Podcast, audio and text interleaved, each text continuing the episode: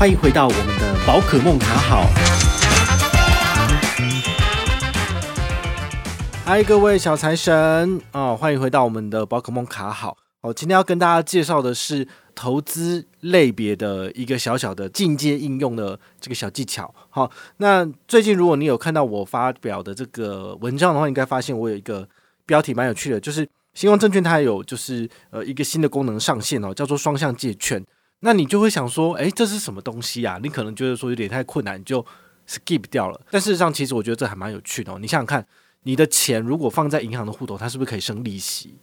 那再来，如果你的钱已经换成了，比如说股票了，你的股票有没有可能可以借出去给别人，然后来赚利息呢？其实是可以的哦。好，但是呢，呃，台湾有非常多的券商，大大小小，有的券商有这个功能，有的券商没有。那像呃，我介绍过的新光证券，就是说，诶，它现在刚好最近呃有发新闻稿东西上线了。好，但是呢。就算你没有用新光证券也没关系，因为你只要去询问一下你自己的证券商有没有提供这个服务，有的话，你一样可以把你手上的股票借出去哦。好，你借出去别人，你就可以收利息了。好，所以我觉得这是一个蛮聪明的做法。那新光证券这个借出的办法，我觉得也蛮有趣的，因为它不会去抵押你的证券。哦，因为如果你的证券借出去的时候也被抵押走了，那就代表说，其实那段时间借出时间的利息啊。好，股利呀什么的，好，通通都是那个借出去的人所有。但是没有，新光证券不一样。新光证券的意思是说，你借出去之后，你一样还是可以收这个，比如说，哦，每一季会给你的配息，好，现金股利或者是股息，全部都可以拿得到。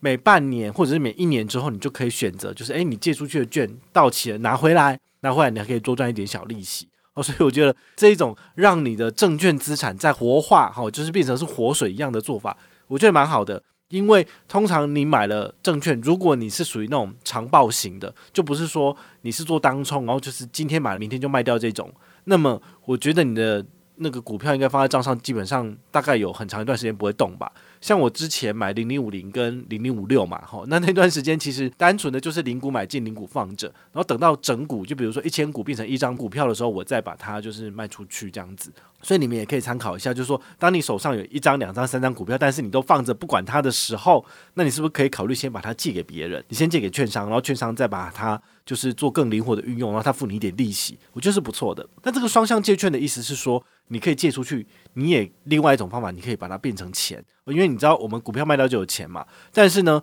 呃，它还有一种比较灵活的做法，是你可以把你的股票呢，就是抵押给这个券商，然后呢，你就可以。贷款贷到一笔钱来，那你一样是支付这个相关的利息。那相关的利息其实各个券商它会根据你的信用状况来核定一个利率。那这个利率的部分就是因为因人而异啦，所以我现在没有办法跟你讲说你一定是最高是几趴，最低就是一趴两趴，这倒是不一定。但是呢，如果你自己的这个信用状况良好，其实你可以真的呃要到比较低的利率。那你用了这个方法的话，就代表说，比如说你如果要用跟银行借钱这种小额信贷，然后想要过个好年，你需要一笔钱资金周转的部分。好，那这部分的话，你去银行借信贷，你可能都会需要花比较多时间，因为它需要有专人审核你的资格，然后你甚至过年前可能拿不到这笔钱。但是呢，如果你用证券商提供的这种，就是呃小额借贷这种，就是用股票来做借贷的这个部分，你可以很快的就可以核贷，然后很快就可以就是拿到你要的钱，然后你就可以做资产配置的运用，甚至你想要赶快还钱，你钱周转期已经过，你钱回来了，